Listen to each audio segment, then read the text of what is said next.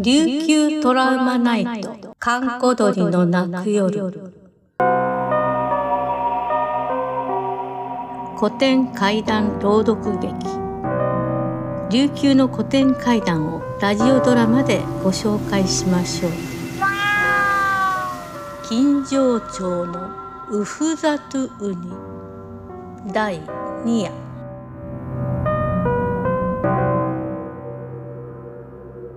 今から約800年ほど昔の話であるという。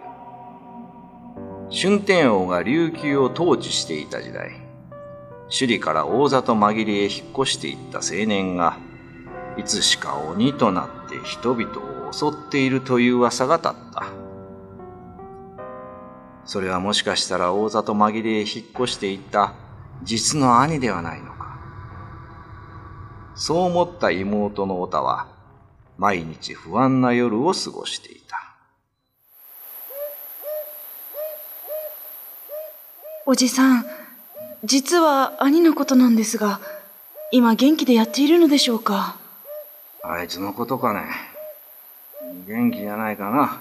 しばらく大量は届いておらんが。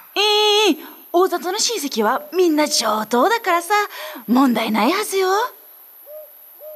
ええだったらいいのですが。親戚にそう言われても彼女の不安は消えてなくならなかった。洗濯をしていても、歌きの神様にお祈りをしていても、逆にその不安な思いは大きくなるばかりであった。やがて集落にやってきた他の人からも、大里紛れに鬼が出たという噂を聞いた。それを聞いた彼女はやはり自分の目で確かめようと、ある日、おじとおばに内緒で朝早く家を出て一人大里紛れへ向かった。やがて夕刻になる頃、妹は大里城に着いた。歩いていると閉まった一軒の家があり、そこから隠れるに顔を出した男性が震える声でこんなことを言った。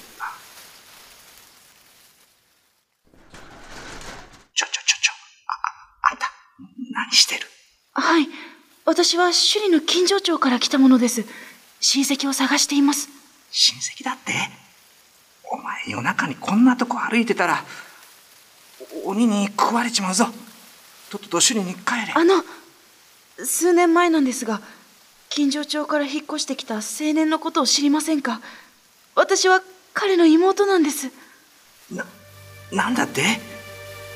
お前があいつの妹か？悪いことは言わんからとっとと家に帰れ。お前の兄さんはもう存在しておらん。お前の兄は鬼になっちまった。もう以前の兄じゃない今からまだ間に合う走って帰れじゃあな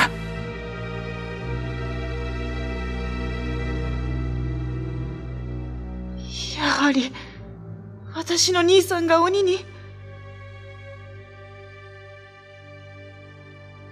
しばらくして夜の帳がやってきた。しかし、妹の足をとどめる者はもはや何も存在しなかった。彼女はそのまま坂道を登っていった。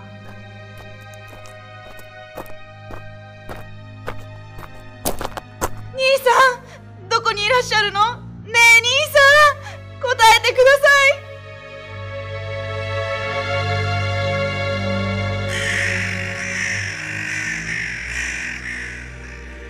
クリプト小原武史朗読神崎秀俊前城美鈴でお送りしました。